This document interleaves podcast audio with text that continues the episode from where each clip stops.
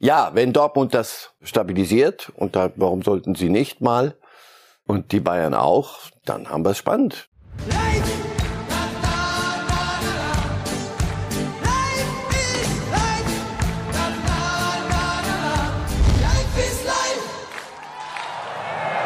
Da ist Party in England. Man United feiert den ersten Titel 2023 und den ersten seit 2017. Sieg, Triumph im League Cup gegen Newcastle United. Herzlichen Glückwunsch. An dieser Stelle ist nicht so schlecht gelaufen für Man United die letzten Tage. Am Donnerstag Barcelona ausgeschaltet in der Europa League und jetzt also der erste Titel als würde da jemand Cristiano Ronaldo vermissen. Ganz gewiss nicht. Und wer hatte noch Grund zu feiern an diesem Wochenende? All jene, die unserem Experten Marcel Reif getraut haben und seinen 3 zu 0 Tipp der Bayern auf den Union-Sieg mitgenommen haben und zum Buchmacher getragen haben, denn genauso ist es ausgegangen. Und das ist doch eine geschmeidige Überleitung, um ihn hier im Studio zu begrüßen. Guten Tag, Herr Reif. Guten Tag. Marschieren Sie dann eigentlich auch manchmal los und Buchmacher, ich. platzieren noch so ein bisschen was hier? Man kann das ja mittlerweile digital machen. Ja, nur mit, genau. Ah, ja, muss ich nicht. Ja, ja, nein, nein, nein. Nix? Wetten, wetten nie, nie, weil Immer ich, nur eins gegen eins? Ja, hier, weil es hier nichts kostet, weil sie mich dazu zwingen, aber das kostet ja nichts. Aber sobald es einen Euro kostet, sag ich, den kann ich auch anders ver als ihn verwenden, als ihn in die Luft zu schmeißen, weil ich, meine Tipps sind in der Regel. Insofern war das 3 Alles zu 0 gut, die. Ausnahme, die die Regel bestätigt. Nimmt man gerne mit an der Stelle. Und ich würde sagen, liebe Fußballfans, direkt rein in unsere Themenblöcke. Und der erste ist natürlich genau dieses Spiel FC Bayern gegen Union 3 zu 0. Und bevor wir uns hier jetzt in tiefe Analysen begeben, schnappen wir uns doch Urs Fischer, der es gleich schon mit seinen ersten beiden Sätzen auf den Punkt bringt, was es zu diesem Spiel zu wissen gibt. Analyse äh, ist heute einfach. Wir hatten einfach keine Chance. Äh, Bayern war äh, um zwei, drei Klassen besser heute wie wir. Ich glaube, bis zum 1 zu 0 ging's noch, äh, obwohl wir da schon auch äh, dieses nötige Spielglück äh, brauchten. Äh, Was mich dann ein bisschen genervt hat, äh, war äh, das Gegentor äh, Nummer zwei und drei äh, vor der Pause. Äh, Das war aus meiner Sicht nicht zwingend unnötig, äh, haben wir es ihnen äh, zu einfach äh, gemacht. Würden Sie Urs Fischer an einer Stelle widersprechen, Herr Reif, oder gar nicht? Haken dran. Auch zwei, drei Klassen ist schon sehr, sehr, da, da will er das Thema jetzt relativ zügig beenden, damit nicht noch irgendwelche nach, so, solche Nachfragen kommt. Äh, Was willst du denn noch wissen? Sie waren müde, den Eindruck hattest du, körperlich, aber auch im Kopf müde. Sie waren nicht so präsent, wie, wie Union sein muss, wenn sie mit ihren Möglichkeiten auf diesem Level spielen wollen. Die Bayern hatten äh, einen Hals, so, das merktest du von der ersten Sekunde an. Die wollten jetzt mal wirklich oder hatten es jetzt endlich begriffen oder den Schuss gehört oder was immer man da sowas zu sagen pflegt. Also, wenn die Bayern von der ersten Minute an da sind und der Gegner nicht, dann wird es in der Bundesliga nicht zwei, drei Klassen, aber die eine Klasse war es schon. Und die Frage, die sich der eine oder andere Bayern-Fan stellt und vielleicht auch die Führung, Warum warum, nicht denn immer? nicht immer so? es ist doch wirklich Naja, absurd. Das weil war, vieles so einfach geht und viele Dinge es ist halt keine Mathematik, wie Karl-Heinz Rummenigge mal gesagt hat. so viele Dinge wichtiger sind und wir alle in ja, ich werde nicht müde, das zu sagen, immer einsingen, ja, im Februar, März, da müsst ihr euch langsam aufwachen, dann geht's ja erst richtig um was. Diesmal, weiß ich nicht, hatten sie die Tabelle so ein bisschen unterschätzt und, und andere haben sich nicht an ihr Drehbuch gehalten. Also was hat Union da oben verloren? Das hatten die sicher nicht damit gerechnet und Dortmund, und ja, man kennt ja Dortmund, acht, neun Punkte Rückstand, was soll der Geiz? So, Leipzig wird sich äh, trefflich bemühen, aber wird auch nicht rein.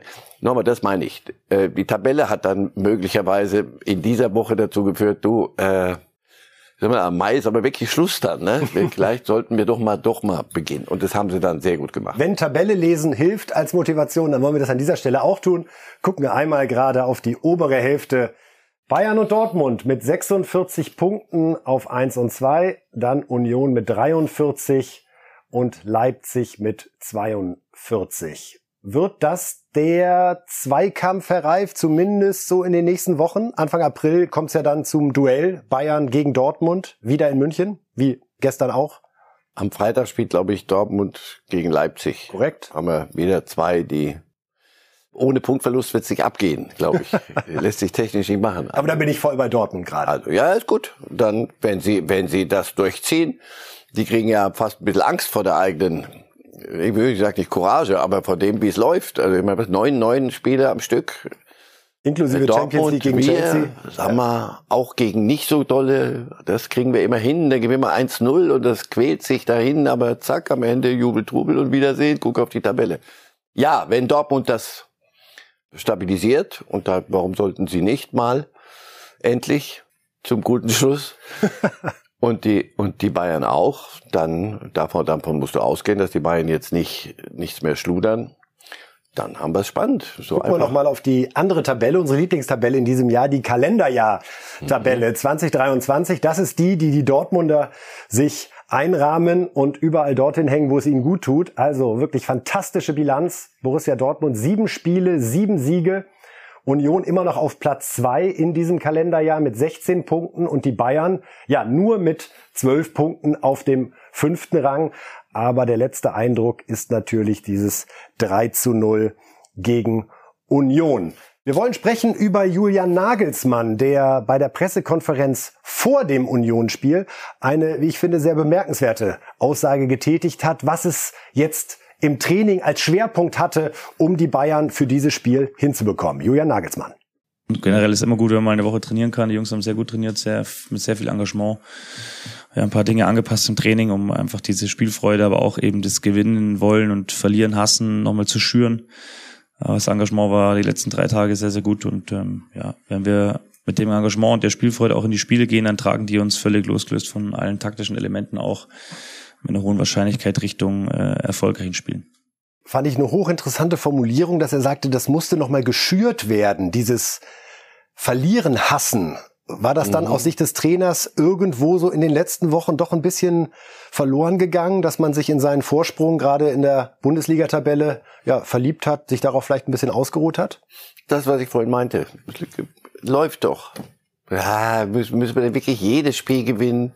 Unentschieden ist doch auch nicht mal, ist doch okay, komm, noch ein Unentschieden, ist auch nicht so schlecht. Aber mal guckst du, neun Punkte hat doch Dortmund aufgeholt, oder? Sehe ich das richtig? Absolut richtig. Neun Punkte direkt nach der seit, seit unsere schöne WM vorbei ist. Muss ja verlieren, hassen, eine große Worte, alles. Aber dieses, komm, und Paris ist doch wichtig, da müssen wir uns doch jetzt erstmal und dann viele Dinge, die so auch ein bisschen so eine, so eine merkwürdige Unkultur geschaffen haben. So eine kommt zu spät, findet den Bus nicht gekriegt und muss hinterherfahren, der andere fliegt mal nach Paris. Alles nicht so furchtbar wichtig, wenn du die neun Punkte alle mitgenommen hättest. Und ein Trainer, der von verweichlichtem Pack im Zusammenhang mit so, Schiedsrichtern spricht. Da merktest du, der hatte das sehr schnell, offenbar früher die Tabelle inhaliert und gesagt, du pass auf, das kann auch schiefgehen. Und dann fragen alle, Herr Nagelsmann, was machen Sie eigentlich beruflich hier? Ähm, und deswegen merktest du, alle waren richtig angefasst. Es Manchmal geht eine Schärfe, Sinneschärfe, Passschärfe brauchst du, aber bevor du den Pass spielst, brauchst du auch so eine Schärfe, ich glaube, jetzt ist es soweit. So, das ist die, die, der Gemütszustand. Wenn die Bayern so sind, sind sie für alle, auch in der Champions League, ein ernstzunehmender Gegner. Und in der Liga halt haben wir es gesehen. Eine Personalie, über die in den letzten Tagen, Wochen viel diskutiert worden ist und auch weiterhin wird, ist Thomas Müller, der ja bei dem Sieg in Paris draußen war, der jetzt bei der Niederlage in Gladbach früh ausgewechselt werden musste, weil eben durch das Upamecano-Rot sich da eine neue Situation ergeben hat. Und Julian Nagelsmann hatte in der Woche schon deutlich aber gemacht, wie wichtig Thomas Müller für ihn ist und wie er mit ihm weiter plant. Ja, mit Thomas habe ich lang gesprochen, äh, dass er nicht glücklich ist mit der Situation, dass er so früh raus musste, ist glaube ich klar. Dass er auch nicht glücklich ist, dass er gegen Paris nicht gespielt hat, ist auch klar. Aber er ist sehr professionell und ist äh, eine Vertrauensperson von mir, der einfach Austauschpartner ist, auch über seine eigene Situation hinaus ähm, und der sich auch über die Gesamtgemengelage bewusst, weil er einfach schon ein Spieler ist in einem Status, der jetzt nicht nur an sich denkt, sondern auch das große Ganze ein bisschen im Blick hat. Und ähm, ja, ich habe ja schon vor, das, vor der Rückrunde gesagt, auch wenn der mal eine Phase hat, wo er vielleicht nicht spielt, weil er verletzt war in der Hinrunde und die anderen gut performt haben, ist seine Bedeutung trotzdem riesengroß, äh, weil sie einfach über das Spielen alleine ein bisschen hinausgeht. War mir bisher nicht bewusst, Herr Reif, dass Nagelsmann Thomas Müller als ja fast Ratgeber da häufiger hinzuzieht und wir jetzt wieder in der Situation sind, wahrscheinlich, Müller spielt immer, wie Louis van Gaal seinerzeit schon gesagt hat. Gestern zwei Vorlagen gegen Union und eine ausgezeichnete Leistung. Nein, Müller spielt nicht immer. Das äh, gilt für gar keinen oder kaum einen, den, den du da gestern, auch von denen, die du da gestern gesehen hast. Das glaube ich nicht. Das, das Glück der Bayern ist oder deren Verdienst über die Jahre erarbeitet, dass sie ein Kader haben, wo du dir das eigentlich gar nicht leisten kannst, sondern wo du das die Besten spielen. Dass Müller einer seiner Ansprechpartner ist, na, da wäre aber schön doof, wenn er das nicht machen würde. Erstens, ob er das auch schon von der Position von Thomas Müller her. Der Neuer ist gerade nicht da. Thomas Müller ist der Diensthabende, Dienstälteste in der Stube. Und sich mit dem auszutauschen, kann ich mir sehr gut vorstellen. Müller, die, die Diskussion können wir doch lassen, ganz schnell. Wenn, Müller so, wenn Müller so spielt wie gestern, spielt er auch nächste Woche. Oder er, man hat einen, der im Moment genauso gut drauf ist und dann rotiert man, weil die müssen ja Belastungssteuern. Zumindest ist es nicht so, wie es auch schon mal ein bisschen den Anschein hatte, oh Götter, Götterdämmerung bei Müller langsam. So kann es sein, dass er, dass er auch mal in die Jahre kommt. Natürlich kommt er in die Jahre. Aber dass er solche Spiele abliefert wie gestern, und gestern war er enorm präsent, enorm wieder. Und wichtig auch für, für manchen anderen um den musst du dir gerade keine Sorgen machen. Ich glaube, dass er selber auch drauf und dran ist, nach allem, was ich so zuletzt gehört habe, als er nicht gespielt hat, dass er diesen Schritt selber auch innerlich tut. Dass er sagt, pass auf, das ist doch wohl logisch, dass ich nicht mehr 100 Spiele in der Saison machen kann. Ich guck mal, dass ich meine Form bringe und dann wird das, wird das schwer. Nagelsmann wird ja nicht, ist ja nicht verrückt, hoffe ich. Also der wird doch nicht sagen, der spielt nicht, weil jetzt habe ich gar keine Lust, gerade keine Lust auf Müller, sondern ich möchte gewinnen. Zurück zu unser, unserem Thema vor zwei Minuten. Und so wie Müller gestern gespielt hat, ist er einer der Garanten dafür, dass du Spiele gewinnen kannst. Sein Vertrag läuft bis 2024. Glauben Sie, dass die Bayern das in diesem Sommer auch schon abräumen wollen? Die große Diskussion Karriere, Ende ja, nein, sondern man da zeitig versucht, zumindest ein Jahr noch draufzupacken. Denn wenn er diesen Wert so einbringt, auch dieses Dasein, Vorlagen zu den beiden Toren, das waren ja nicht irgendwelche Vorlagen, sondern das war zweimal Weltklasse, dann wäre man ja auch bei Bayern bescheuert, wenn man auf so eine Qualität verzichten würde fragen wir ihn, ob er auf dem Zweijahresvertrag besteht, den die Bayern den über 30-Jährigen ja in der Regel nicht geben wollen, sondern immer Jahr für Jahr, oder ob er sagt, weißt du was, per Handschlag machen wir so lange, wie wir richtig Lust. Ich habe nur Lust, ich werde, ich drohe auch nicht mit Saudi-Arabien oder mit sonst was, das ist nicht meine Welt, so schätze ich es zumindest ein. Sondern, pass auf, ich war Bayern, ich bin Bayern, ich bleib Bayern. Lass uns das so machen. Deswegen, ich glaube, das wird in diese Richtung laufen. Da ist kein Konfliktpotenzial im Moment drin.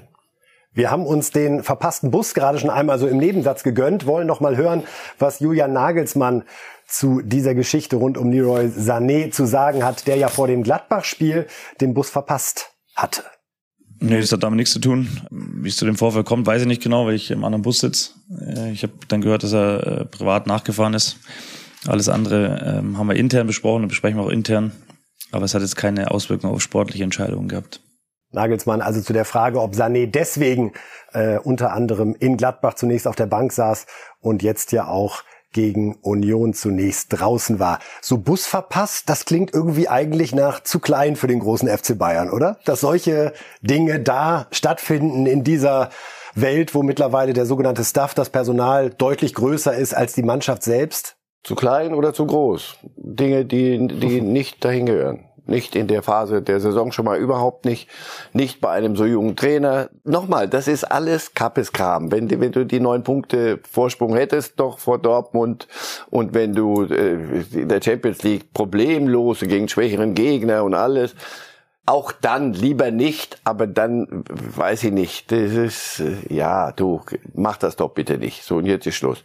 Aber ihr hattet doch auch geschrieben, der kommt hin und wieder mal zu spät, hin und wieder mal das, hin und wieder mal jenes, hin und wieder mal eine Paris-Reise, wo du denkst, ja, klar darf er das. Ich kann ja nicht jemandem sagen, in seiner Freizeit darf er es nicht. Sollte er das gerade? Ist das gerade die Zeit dafür? Eher nicht. Ich habe es vorhin gesagt, es hat sowas, so eine Unkultur. Das ist nicht gut. Das ist nicht gut, auch für diesen Trainer nicht, für niemanden dort. Weil natürlich man sagt, oder sagen könnte, wir sagen es ja nicht, aber man könnte sagen, du stärkst die Position eines Trainers, der auch unter Druck ist jetzt, weil wir gerade nicht liefern, nicht in dem du nach außen das Bild äh, abgibst. Disziplinlos. Ma großes Wort, aber ja, wenn Bus geht, weiß ich nicht, wenn wir uns verabreden und sie kommen nicht in den Bus, sondern äh, weiß ich nicht, finde ich nicht so lustig. Also finde ich im Umgang nicht gut. Und das ist eine, eine, wie die berühmte Kabine. Wir haben ja hier auch andere Kollegen, die sagen, sag mal, ich nehme es ernst, nimmt er das nicht ernst? Also Nagelsmann hat das ja eben, wer, wer, der weiß gar nicht, ich bin im anderen Bus, ich habe den Vorfall, kenne ich gar nicht, haben wir aber intern besprochen. Ach so, gut.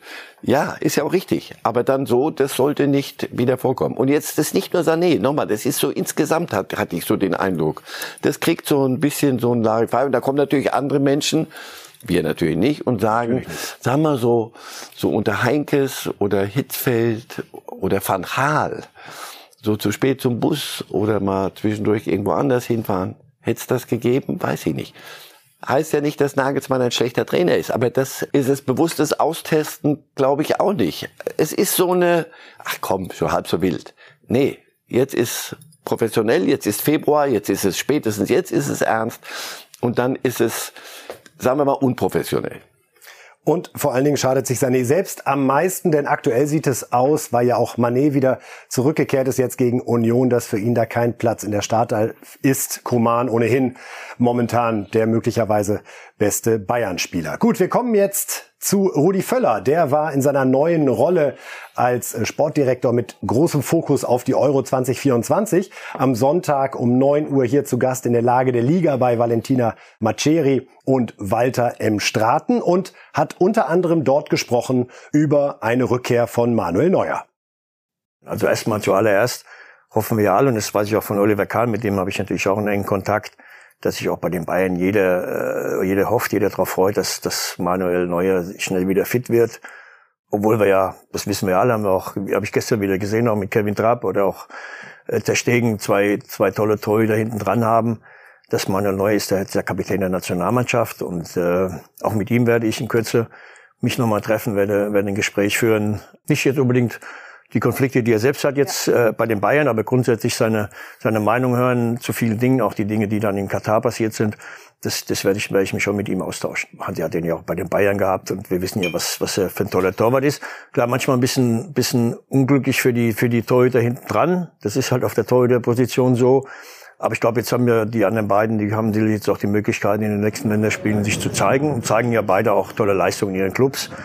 Aber klar, wenn Manuel natürlich, Manuel Neuer wieder zur alten Stärke zurückkommt, das muss man dann noch mal abwarten, dann, dann, klar, dann kann ich mir schon vorstellen, dass dann, äh, dass er wieder spielt. Also, Rudi Völler optimistisch, was die Rückkehr von Manuel Neuer betrifft. Dazu passt sein Auftritt am Freitagabend, als die Bayern sich eingeschworen haben für das Unionsspiel. Denn, wie Sie sehen, sehen Sie keine Gehhilfen, was natürlich ein tolles Signal ist, dass Manuel Neuer jetzt gut zweieinhalb Monate nach seinem Skiunfall offenbar zumindest weiterhin im Zeitplan ist. Er macht da auch einen gelösten Eindruck auf diesem Foto, hat den Bildjournalisten zugerufen, na, wer hat euch wieder informiert, weil das Treffen eigentlich geheim bleiben sollte? Also Manuel Neuer ohne Gehilfen, das freut uns zu sehen. Gute Besserung nochmal an der Stelle. Klingt das schon für Sie wie so ein Nummer eins Versprechen für die Nationalelf, was Völler da im Namen von Hansi Flick sozusagen vorträgt, wenn er fit wird, auf jeden Fall auch wieder, unabhängig davon, wie gut Ter Stegen oder Trapp jetzt die Spiele bis dahin überbrücken? Habe ich nicht so verstanden. Habe nur verstanden, dass er wieder, wird er wieder spielen. Aber deswegen kommt er ja um zum Spielen. Aber ob er dann unumstritten und, und in Stein gemeißelt als Nummer eins zurückkehrt, glaube, da nehme ich das, was Völler auch gesagt hat, das müssen wir mal abwarten.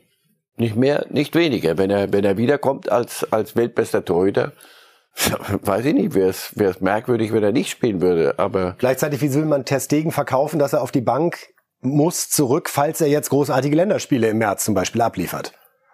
Die Eigentlich müsste der Verdrängungsmechanismus doch jetzt umgekehrt werden, oder? Ja, müsste. Aber jetzt warten wir doch mal. Der Becky, das, das, das können wir nicht machen. Das ist auch ungehörig, weil nochmal, hm, du weißt ungehörig nicht. Nein, ungehörig, wenn wir das jetzt machen täten. Wenn, wenn wir jetzt müssen wir gucken, jetzt geht er erstmal ohne Gehhilfe. Das ist wirklich jetzt erstmal ein medizinisches Problem. Absolut, kommt gute er, Nachricht. Kommt er in den körperlichen Zustand wieder so zu spielen, dann hat er aber ein halbes Jahr nicht gespielt das muss auch ein Manuel Neuer, das fliegt ja nicht, weiß ich nicht, vom Himmel runter, das, was er, was er kann, sondern da ist viel Talent, aber auch eine Menge Arbeit, Spielpraxis.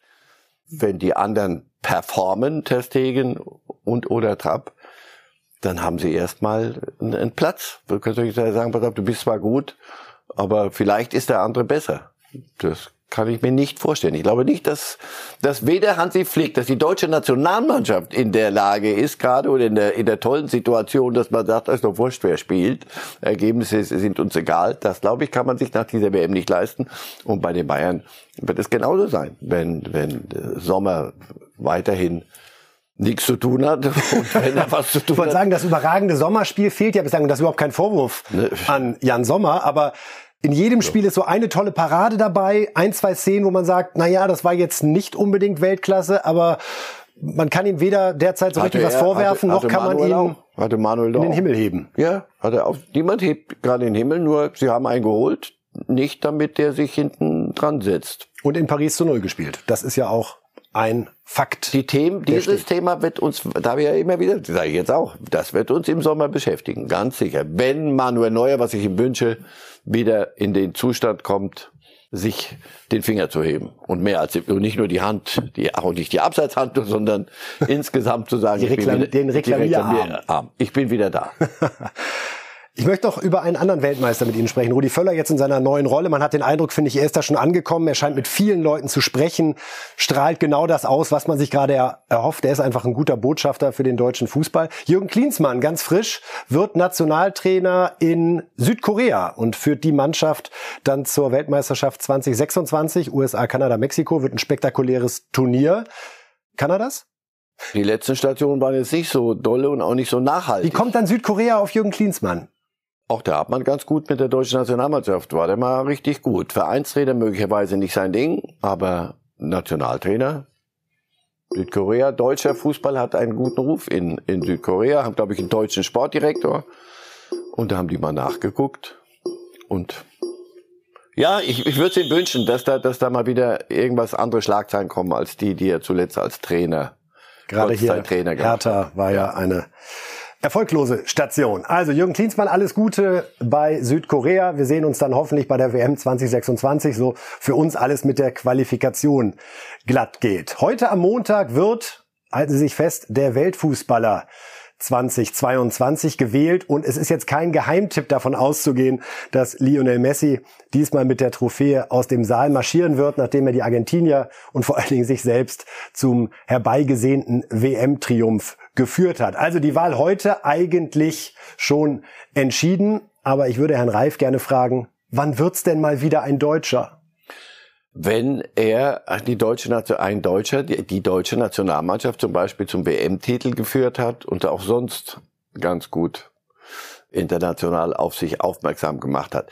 Also Messi, es gab schon Wahlen, wo ich gesagt habe, Messi, Ronaldo, jetzt ist mir's wurscht, der wäre wird sicher neuer, wäre mal gewählt, Lewandowski. Hat's ja auch zuletzt zweimal geschafft, Lewandowski. Ja, wo du sagst, also Leute, jetzt ist doch mal gut. Jetzt macht das doch nicht einfach nur per Ene Mene Mu, einer von euch beiden, sondern aber jetzt, das ist eine Wahl, die, die glaube ich, ist, ist alternativlos. Also das ist schon schon. Hier sehen wir Lewandowski nochmal, der letztes Jahr ja, unter da, da anderem hattest das Gefühl, das war the best. Da steht ja the best auf, weil er die meisten Tore, weil er der beste Spieler der Welt war gerade. Sind die Deutschen für die nächsten Jahre, ist das diese Abteilung Musiala oder Wirtz, sind das die einzigen beiden, bei denen Sie das Potenzial sehen in, nicht kurzfristig, nicht nächstes Jahr oder übernächstes Jahr, aber wenn dann einer von denen? Weil sie auch das Spektakuläre haben. Also ein bisschen ist das noch eine Showveranstaltung. Das ist ja kein Titel, also, also sagen wir mal keine Tabelle, die am Ende dich da, dahin spült. Hier wählen die Nationaltrainer, die Kapitäne, so. die Fans. Wird wieder spannend in den nächsten Tagen sein zu sehen, wer wen nicht gewählt hat vor allen Dingen. So. Werden wir am Freitag hier analysieren natürlich nochmal. Deswegen denke ich, ja, das sind so eine zwei, die, die in einem Spiel auch mal Dinge machen, über das, und da muss der Erfolg aber auch noch dazukommen. Die Mannschaften müssen dann auch noch alle mitziehen. Aber das sind welche, bei denen du so alle halbe Stunde mal im Spiel sagst, boah, das können aber andere nicht. Und deswegen steht er da hinten der Best. 1991 war es Lothar Matthäus, der FIFA-Weltfußballer wurde. 1996 dann Matthias Sammer nochmal den Ballon d'Or ergattert. Das sind ja so diese beiden konkurrierenden Auszeichnungen, die die besten auszeichnen. Also 1991 und 1996. Wir sind aktuell im Jahr 2023. Es wäre mal wieder so schön und wollen jetzt an der Stelle gar nicht so sehr über Messi und 2022 reden, sondern uns nochmal fragen, wer ist denn aktuell jetzt in diesem Kalenderjahr so der beste Fußballer, der uns am meisten Freude bereitet? Äh, Ancelotti, der Trainer von Real Madrid, hat da eine ganz klare Präferenz. In der heutigen Zeit ist Vinicius meiner Meinung nach der entscheidendste Spieler der Welt. Es gibt keinen anderen Spieler mit so einer Kontinuität, unermüdlichen Aktionen, Assists und Toren. Im Moment ist er der bestimmende Spieler. Ich hoffe, dass das so bleibt. Nun ist Ancelotti natürlich nicht ganz objektiv, was seinen Spieler Vinicius Junior betrifft. Gehen Sie mit, ist für Sie Vinicius Junior, Julian Brandt haben Sie selbst äh, zuletzt hier in der Sendung auch mal ins Gespräch gebracht, weil er Sie gerade wahnsinnig begeistert. Sind das die zwei, drei, Rashford eventuell von Man United, mhm. Haaland, Fragezeichen, wer, mhm. wo gucken Sie gerade am liebsten hin? Sie haben sie alle genannt. Hm. Vinicius Junior musst du sehen, da passiert ja bei Real Madrid was. Es war noch gar nicht so lange her, da war Benzema derjenige, dem diese Kollegen wie Vinicius Junior den Ball artig abzuliefern hatten und selbst wenn sie auf der gegnerischen Torlinie schon waren, mussten die kurz innehalten, sagen, wo ist der große Meister. Das hat er gerade in Liverpool bei dem 5-2, bei dem spektakulären nicht mehr gemacht. Da hattest du das Gefühl, Benzema ist da und schafft Räume, aber die Veredelung ist Vinicius Junior. Und er muss jetzt nicht mehr gucken, was habe ich jetzt zu tun? Deswegen ja, er ist bei einem ganz großen Club auf ganz großer Bühne mit ganz großem Spiel, 5-2 in Liverpool, ist er sehr auffällig geworden. Julian Brandt, warum denn nicht? Im Moment sagen Sie mir einen besseren, der mehr Einfluss aufs Spiel auch hat als, als, als Julian Brandt und jedes Spiel gewinnt. Ja, und eben, da eben, wir sehen, sonst wäre ja die neun Punkte immer noch da. Und the best und Spektakel. Julian Brandt macht Dinge mit dem Ball, die können andere nicht. Das konnte er zwar schon immer noch, aber das war das Einzige, was er dann gemacht hat. Den Rest, der zum Fußball sehr wichtig ist, nämlich dann erfolgsträchtig zu spielen, das war ihm so ein bisschen abhandengekommen. Und genau das sagt so ähnlich Rudi Völler, den wir an der Stelle noch einmal reinholen wollen. Rudi Völler, der ihn ja aus Leverkusen auch noch gut kannte und kennt, hier über Julian Brandt mit einer interessanten Beobachtung. Julian ist ein, ein überragender Fußballer, der uneigennützig spielt, der unglaublich viel äh, Tore vorbereitet. Ähm, nicht der, der klassische Torjäger oder der jetzt sehr viele Tore erzielt, aber im Moment macht er ja auch Tore. Aber er hat natürlich ein, ein wunderbares Gespür für die, für die Situation, die Mitspieler einzusetzen ist auch ein bisschen robuster geworden, das muss man sagen. Jetzt im Alter ist ja älter geworden und äh, auch zu Recht, äh, jetzt in Dortmund wird er abgefeiert. Also tolle Entwicklung genommen.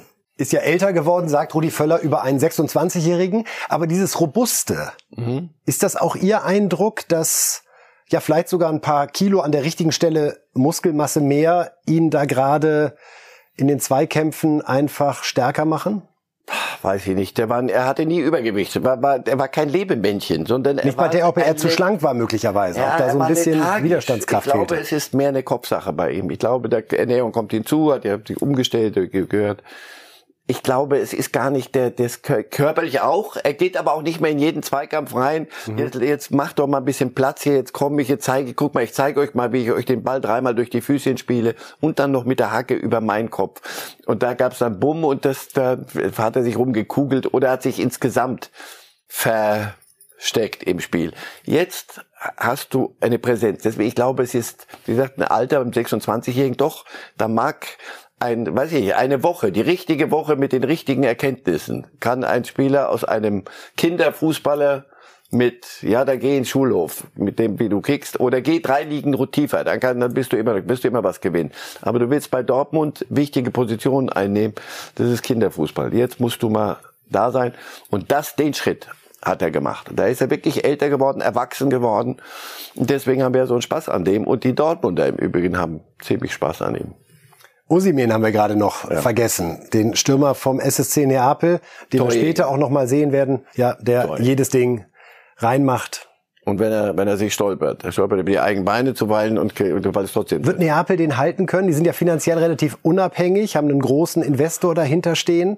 Jetzt gibt's, wenn Sie die Champions League schätzen, haben Sie gerade 18 Punkte Vorsprung seit gestern. Das muss man sich mal geben in Italien. ähm, Zu dem Zeitpunkt. Und zwar Neapel, nicht, nicht Juventus mit inklusive ein bisschen gekauft und noch und alles dein, sondern echte 18 Punkte Vorsprung dann bist du Champions League und im Moment läuft es in der Champions League ganz gut. Also sie haben ganz gute Karten, Neapel ihn zu halten, aber natürlich ist er auffällig, einer, der, der so trifft.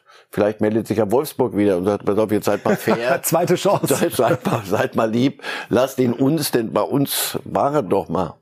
Also das wäre natürlich Klopps Befreiungsschlag. Bellingham und Osimen, dann hat man ab Sommer eine ganz, ganz neue Konstellation. Kostet halt auch ein bisschen was. Wird ein bisschen kosten und an, und die spielen möglicherweise nicht Champions League. Das wird so reizvoll nicht sein dann. Und andere brauchen auch solche Spieler. Das ist der, der klassische Neuner, also der wird schon einen Markt haben. Über Rashford sind wir gerade einmal so drüber geflogen. Der Sensationelle Entwicklung in diesem ja. Jahr. Wie der Club ist, er steht mit dem Trainer Ten Haag, mit dem Abschied von Ronaldo, gar nicht böse und gar ohne Häme, sondern dort hat man zu sich selber gefunden, wieder in, in United. Und Sie haben vorhin ähm, gesagt, jetzt gute Woche. Sie haben die Europa League und Barcelona ausgeschaltet. Die Europa League ist nicht der entscheidende Punkt. Es, man nimmt es gern mit. Und wenn man Barcelona schlägt, denn mit denen wird man sich nächstes Jahr in der Champions League möglicherweise um andere Dinge streiten. Plus jetzt der Carabao Cup. Ja, das ist der League Cup. Ist auch nicht die Nummer eins. Aber nimmt man auch gerne mit. Viel wichtiger ist die Stabilität in der Tabelle. Sie gehören wieder zu den großen sechs und mittlerweile sogar zu den großen vier. Was bedeutet, mit United ist wieder zu rechnen und Marcus Rashford ist sicher ein ganz, ganz dickes Teil da im Puzzle. Um Haaland ist es gefühlt ein bisschen ruhiger geworden, so in den letzten Wochen. Fehleinkauf war letzte Woche. Doch, doch, gab's, so ruhig war es gar nicht. Das ist schlimm, einige Experten in England. Ich meine, was Vormeldungen Man kann ja gar nicht zugucken. Die, die lassen den links liegen. Ja gut, jetzt hat er wieder ein Tor gemacht. Und dann zählen die zusammen sagen, oh, pass auf, das sind ja doch 25 oder wie viel. Er ist jetzt bei 27 Toren und hat damit äh, einen Rekord für Man City Tore in einer Saison. Das war bisher Aguero bei 26. Also, der Herr gebe mir einen solchen Fehleinkauf, ja. würde ich als Gegner Nie hat ein Fehleinkauf besser getroffen als so. Haaland. Haaland. Er jagt jetzt den Ligarekord. Der steht in England fast nur bei 34, muss man sagen, bei 38 Spielen. Shearer und Andy Cole haben das mal geschafft. Also er schon sich Wahnsinn. nicht wehren können dagegen. so soll es sein. Und wir sind ja auch immer ein bisschen stolz drauf, wenn jemand, der aus der Bundesliga kam, dann letztendlich im Ausland so für Furore sorgt. Also Haaland, der treffsicherste Fehleinkauf der Premier League. Jetzt schauen wir auf andere Spiele, internationale und besonders interessiert uns derzeit natürlich Paris Saint-Germain in der kommenden Woche, also in der guten Woche dann das Rückspiel bei den Bayern und zwei haben gerade richtig Spaß am Fußballspielen, nämlich Messi und Mbappé. Gucken wir mal, das Spitzenspiel bei Marseille. Da ist es zunächst Mbappé, der zum 1 zu 0 trifft. Wirklich wieder topfit von seiner Verletzung, nichts zu spüren. Dann ist es Messi mit seinem 700. Clubtor, natürlich vereinsübergreifend. Vorlage kam von Mbappé. Wie, schon das 2 zu 0. Aber wie im Videospiel, oder? Du denkst, diese Tore habe ich doch schon 20 Mal gesehen von denen. Riesenchance jetzt nochmal für Messi. Es ist halt der rechte Fuß. Den kann man bei ihm nicht für voll nehmen. Er wird es verschmerzen können. Und dann tatsächlich noch das 3 zu 0 Traum-Lupferpass von Messi und dann Mbappé zum 3 zu 0. Als hätten die sich überlegt, wir brauchen jetzt mal so ein schnelles Video, was wir den Bayern schicken können, ja, damit die wissen, Leute. Sie, das war, das ist doch genau ähm, oder sehr, sehr ähnlich zu dem, was gestern in München passiert ist. Marseille ist der direkte Verfolger. Marseille ist, ist, ist die der ewige Kampf der Provinz gegen die großmäuligen Hauptstädter und Paris Sie waren ihnen ein bisschen auf den Leib gerückt, Marseille, und, und dann im Pokal haben sie sie rausgeschmissen. So, und jetzt ging es mal darum, so jetzt mussten die Granden mal zeigen, was, wo der Hammer hängt. Und das haben sie dann halt auf diese Art gemacht. Kim Bempe hat sich aber verletzt. Also der Nächste, der ihnen mit Neymar möglicherweise ausfällt. Ich sag mal so, Messi allein wird's nicht richten, Mbappé auch nicht. Zusammen ist es schon wieder mhm. schlechter für die Bayern. Wenn beide mitspielen, äh, es ist schon ganz gut, was sie da machen. Also wenn du dir das anguckst, dieser, dieser Chipball da. Ja, vor allen Dingen Freude ist da zu ja, spüren. Spielfreude. Vom, vermutlich am, am Fußball wieder. künftigen Weltfußballer 2022 heute Abend, wie gesagt, die war. Wir schauen auf die Tabelle, die nach diesem Sieg von Paris bei Marseille so aussieht, dass man da einmal durchatmen kann. Beneidenswerte acht Punkte Vorsprung, während die Bayern ja punktgleich mit Dortmund sind. Also Und so richtig trotzdem- gezweifelt hat man daran nie, dass Nein, sie Meister und trotz- werden. Ja, aber wenn, wenn Paris das doch nicht schaffen sollte bei den Bayern, mit, nutzt diese Tabelle gar nichts. Dann können sie acht Punkte, 20 Punkte Vorsprung. Interessiert keine Sau. Es interessiert vor allem nicht ihre, die, die dort ähm, das Ganze alimentieren. Die müssen beides hinkriegen. So in so einem Spiel Marseille mal wieder zurechtstutzen und dann geht's nächste Woche nach München. Und da hängt da ein, wie gesagt, ein Gigant wird, wird äh, liegen bleiben. Wir schauen nach Italien. Marcel Reif hat schon vorweggenommen, dass es für Neapel da weiter perfekt läuft und wir schauen uns den 2 zu 0 Sieg von Eintracht Frankfurts Champions League Sieger an und dann anschließend die Tabelle, wo wir hier schon mal den beruhigenden 18 Punkte Vorsprung haben. Also, die gewinnen mit 2 zu 0 bei Empoli ist erst ein Eigentor und dann der von uns gerade besprochene Zweimal angeschossen. Er kann nichts machen. Er kann nichts machen dagegen, aber er ist halt da. Hier gab's dann noch Diskussion, rote Karte. Also, Neapel ist das alles ziemlich egal, was da gerade in Italien stattfindet. 18 Punkte Vorsprung nach 24 Spieltagen. 18 Punkte ist unglaublich. Und in der Champions League sieht's auch sehr gut aus. Also, da kann man im Prinzip schon äh, gratulieren. Und es ist Zeit, nach Spanien zu gucken. Da hat nämlich zunächst Real Madrid gegen Atletico Madrid gespielt. Es gab eine rote Karte für Atletico in der 67. gegen Rüdiger. Ich finde eine sehr harte Entscheidung, Herr Reif. Rot für Korea.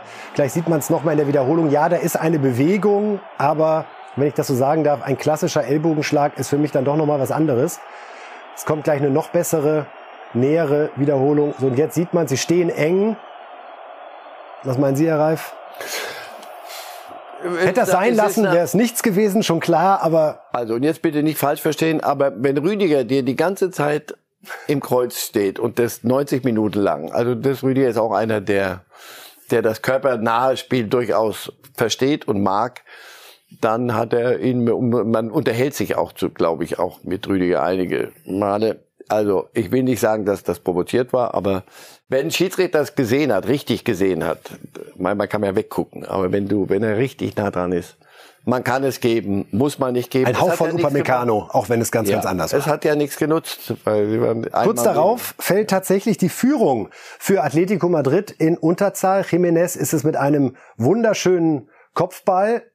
Also in Unterzahl sah es plötzlich nach einem Atletico-Sieg aus, aber dann ist es Alvaro, der für Real Madrid zumindest noch den Ausgleich sichert. Also 1 zu 1 zwischen Real und Atletico springt unglaublich hoch, sensationell, fast anderthalb Meter steht er da in der Luft. 1 zu 1, da sehen wir ja so halb enttäuschte Gesichter bei Real, weil die natürlich am Samstag dann nach diesem Unentschieden davon ausgegangen waren, oh Gott, Barcelona erhöht jetzt wieder den Vorsprung, aber dem war nicht so, denn bei Almeria haben sie verloren am Sonntag. So wie Man United perfekte Tage gehabt hat, sagt Barcelona nein danke, raus in der Europa League und hier durch Touré Ja, der Siegtreffer. Ehrlich gesagt, also Almeria ist Abstiegskandidat. Das, das, natürlich kann man solche Spiele verlieren, aber nicht in dieser Phase der Saison. Die, die mit dem Ausstieg aus der äh, oder Ausstieg, mit dem Rausscheiden aus der so freiwillig. ja, aus der Europa League. Auch nochmal, Europa League nicht das Riesensaisonziel. Aber gegen Manchester United ausgeschieden, da hatten sie sich was anderes auf ihrem äh, Wiedergenesungstrip vorgestellt. Die Saison ist eigentlich beendet. Dann hatten wir acht Punkte Vorsprung in der Liga vor diesem Wochenende vor Real. Ah, komm, das, das ist so, wirkt so ein bisschen schludrig. Nur dann lassen sie sowas liegen und äh, Real spielt 1-1 nur. Äh, ein Punkt nur gut gemacht. Du hättest drei Punkte gut machen können, dann wären wir bei fünf gewesen, dann hätten wir uns nochmal neu unterhalten können. So wird Barcelona das durchschippern, glaube ich, bis zum Ende. Aber das ist gerade jetzt so eine Phase, die eine Delle in dem, was Xavi da mit dieser Mannschaft in den letzten Monaten sehr gut hingekriegt hatte. Wir untermauern die Ausführung von Marcel Reif mit der Tabelle, die uns genau das nochmal mit viel Zahlenwerk darbringen wird. Also Barcelona sieben Punkte vor Real und es sind noch 15 Spiele. Immerhin, wir gucken mal, was draus wird. Also Barcelona Real, da liegt weiter der Fokus drauf. Und wenn Sie von den beiden Mannschaften noch mehr sehen wollen, dann haben wir was für Sie, nämlich am Donnerstag um 21 Uhr das Halbfinal-Hinspiel im Copa del Rey zwischen Real Madrid und Barcelona live bei Bild.de. Diese Hinspiel-Rückspielregelung im Halbfinale, wo man wahrscheinlich die TV-Sender noch mal ein bisschen glücklicher macht und ein bisschen mehr Kohle hat, wäre das was, was für Sie für Deutschland ein gangbarer Kompromiss wäre, dass man auch sagt, Halbfinale gönnt man sich einfach zwei Spiele? Pokal ist ein Abend Alles mit klar. Elfmeterschießen, mit allem. Einmal versuchen. Äh, Die, die, die haben auch noch 20 Clubs in der Liga. Also 20 plus Pokal Hin- und Rückspiel. Ihren Supercopper spielen Sie auch mit Halbfinale mittlerweile. Und dann möglichst in Saudi-Arabien, damit du auch noch mal ein bisschen andere heiße Luft atmen kannst. Also das ist zu viel, einfach zu viel. Nein, lass es, lass bitte Pokal so sein, dass am Ende, da spielst einen Zweitligisten hoch bei uns und der, der hat dann ein Spiel, das gewinnt er mit 1-0 und kriegt dann fünf Stück. Alles klar, kommt direkt. Lass weg. Lassen Bitte wir in der Schublade da, wo er hingehört. Da, wo er hingehört. Wir sprechen jetzt über den Pokalsiegerei von Man United gegen Newcastle. Ich war völlig überrascht zu sehen, wer bei Newcastle im Tor stand bei diesem Finale. Na? Karius. Karius, ja. Der dritte Torwart do- dort und äh, aufgrund von Sperre und nicht Spielberechtigung seiner Vordermänner in dem Fall war er plötzlich auf dem Platz, äh, hat gut gespielt, konnte aber nicht verhindern, dass Newcastle United 0 zu 2 gegen Man United verloren hat. Hier sehen wir ihn, bevor es losgeht, dann das 1 zu 0 Eigentor des Holländers Botmann an der Stelle, Casimiro war es, Entschuldigung, Casimiro mit dem 1 zu 0 und dann wird hier abgefälscht und dadurch sieht Karius im ersten Moment ein bisschen schlechter aus, aber kann ihn nicht halten. Rashford schießt, der Holländer Botmann fälscht ihn dann ab. Da sehen wir es nochmal mit dem Schienbein. Insofern verändert der Ball da seine Flugbahn und Man United gewinnt 2 zu 0. Ten Haag versucht noch einen zu erwischen zum Jubel. Die Spieler marschieren alle weiter. Schön für Karius. Nach fünf Jahren, das war damals 2018 in Kiew, das Europapokal, Champions League Finale mit, mit Liverpool. Und danach weiß man ja, wie die Karriere so gelaufen ist oder eben nicht. Jetzt durfte er nochmal in einem League Cup ran. Auch wenn er verloren hat.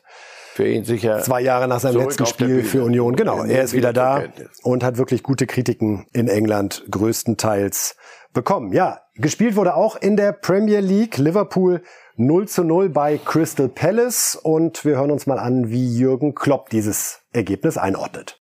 We keep going. Yeah. So look, it's I see in your I see Wir machen immer weiter. Wenn ich in eure Augen und die meiner Spieler schaue, wirkt es, als hätten wir verloren. Wir sind etwas verwöhnt, aber wir können nicht aufgrund unserer eigenen Vergangenheit leiden. Das wäre wirklich ein Witz. Das ist nicht die Saison für die Geschichtsbücher, es wird auch keinen Kinofilm über sie geben, aber wir müssen sie durchstehen und das werden wir. not be big movies about it or stuff like this, but we we have to go through it anyway, and I and we will. Ja, es wird keinen Kinofilm drüber geben.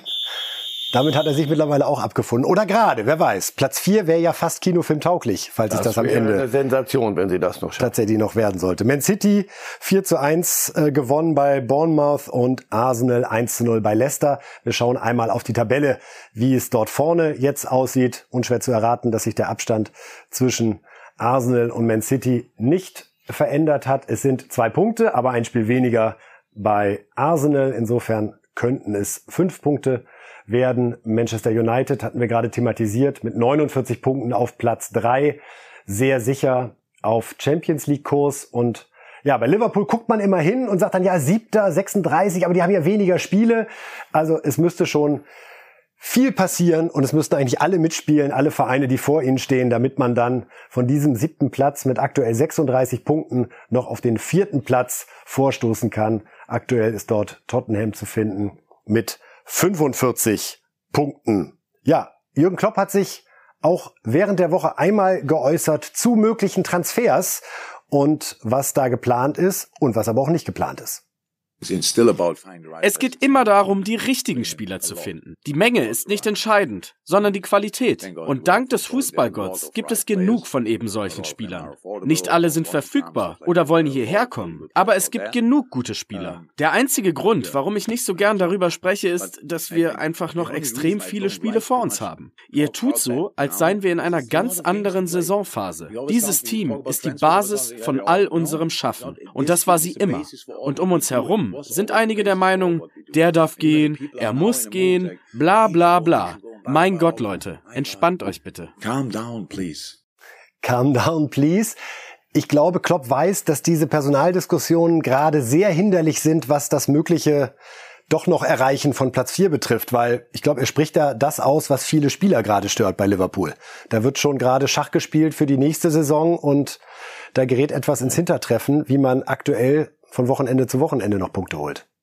Und dann kriegst du gegen Real zu Hause fünf Stück in der, in der Champions League und dann fährst du zu, zu Crystal Palace bei allem Respekt und spielst nur 0 zu 0 und wieder zwei Punkte verloren auf dem möglichen Weg nach oben. Ja, und jeder, jeder Spieler, der da ist, dort bis auf ganz wenige Ausnahmen, hat fast schon so ein, so ein Reiseticket hier in, im, in der Hosentasche, wo immer die das noch reintun könnten.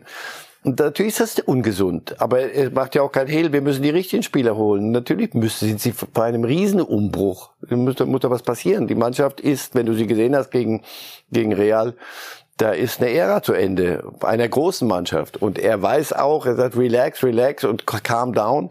Ja, nur die Fallhöhe. Das ist gar nicht so lange her, da haben die die Premier League gewonnen und die Champions League gewonnen und jetzt läufst du so hinter der Musik her und kriegst dann auch noch so einen Gong wie das 5-2 gegen Real, den niemand überhören kann. Ja, er muss nach außen die Dinge so verkaufen, er muss die Mannschaft zumindest auf Spur halten, dass wenn etwas gehen würde, dass sie das noch bewerkstelligen können, jetzt in der Saison. Aber es ist ja, wär, das wäre Wahnsinn, wenn er sagen würde, Kinder, bleibt ruhig, hier, wir, wir machen einfach so weiter. Das wird es nicht geben. Es bleibt spannend, was beim FC Liverpool in dieser Saison noch passiert und vor allen Dingen dann natürlich in der Transferphase. Was sicher ist, ist, dass Reifes Live am Freitag um 10.30 Uhr wieder live sendet, wie der Name es verrät, bei Bild.de und auch bei YouTube. Dann wird wieder hier sein Marcel Reif, bei dem ich mich herzlich bedanke. Überrascht, tun Sie nicht so überrascht. Hatten Sie was anderes vor am Freitag? Nein, nein, nein. Dann ist gut. Also vielen Dank. Wir sehen uns Gerne. am Freitag hier wieder. Wir bedanken uns bei allen Fußballfans, die wieder dabei waren. Bis Freitag. Tschüss.